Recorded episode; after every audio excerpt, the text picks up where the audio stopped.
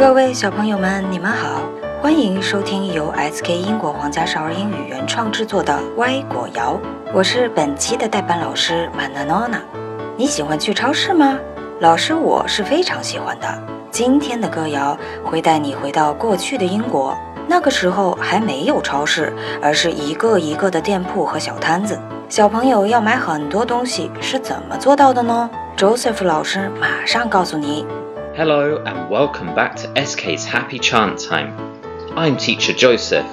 Now, today's chant is a very old English chant, very traditional.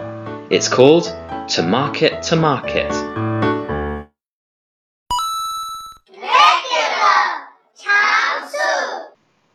To market, to market, to buy a fat pig.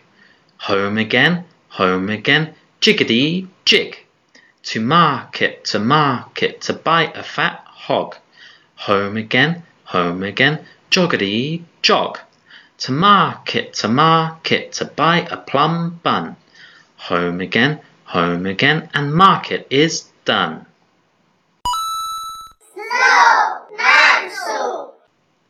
To market, to market, to buy a fat pig. Home again, home again, jiggity jig. To market, to market, to buy a fat hog.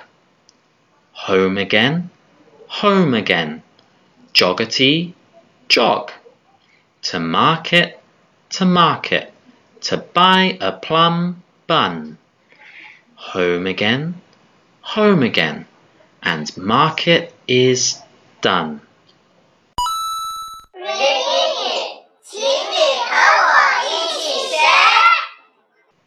Market, to market, to buy a fat pig.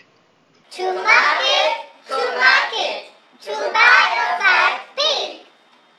Home again, home again, jiggity jig. Home again, home again, jiggity jig. To market, to market, to buy a fat hog.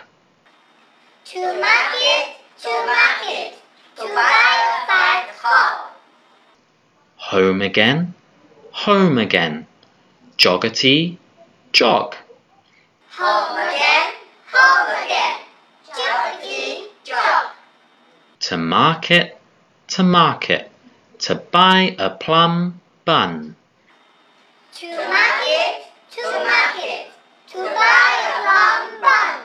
Home again, home again, and market is done. Home again, home again,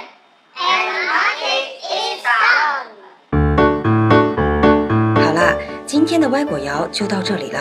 如果喜欢我们的节目，记得疯狂点赞、订阅、加关注。如果对节目有更多的建议和想法，也请给我们留言。更多有关 SK 文字、视频的精彩内容，也可以通过下面的二维码关注我们的微信公众号。